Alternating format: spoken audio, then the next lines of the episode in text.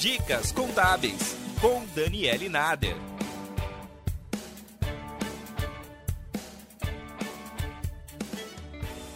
Cada vez mais trabalhadores são infectados com a variante Ômicron do coronavírus.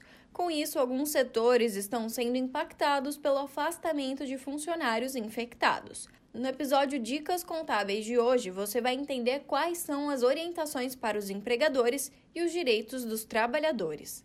Até 2021, o prazo estipulado pelo Ministério da Saúde e da Economia para a recuperação da Covid-19 era de 14 dias, mas no dia 10 de janeiro, o Ministério decidiu reduzir o prazo de isolamento para sete dias, desde que o trabalhador não apresente sintomas respiratórios e de febre há pelo menos 24 horas.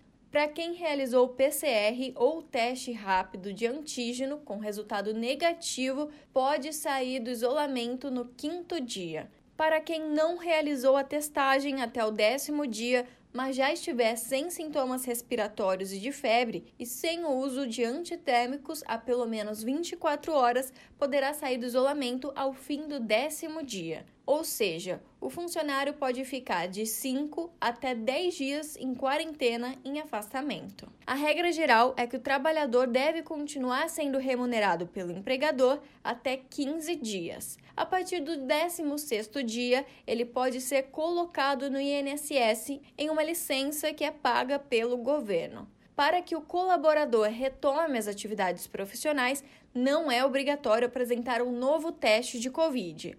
Algumas empresas podem exigir, mas devem arcar com o custo ou direcionar o trabalhador para algum lugar onde ele possa fazer gratuitamente. Já nos casos em que o funcionário se recusar a se vacinar, ele pode ser demitido da empresa o Supremo Tribunal Federal decidiu que o bem-estar coletivo prevalece sobre as convicções individuais. Então, o funcionário que se recusa a ingressar no escritório ou trabalhar no setor de serviços sem se vacinar pode ser demitido. Isso porque inviabiliza a sua permanência no trabalho, colocando em risco a saúde de outras pessoas. Por fim, você, como empregador ou como empregado, continue seguindo todas as regras de utilização de máscaras, álcool em gel e distanciamento.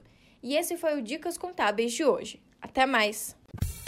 Acompanhe mais notícias em contábeis.com.br.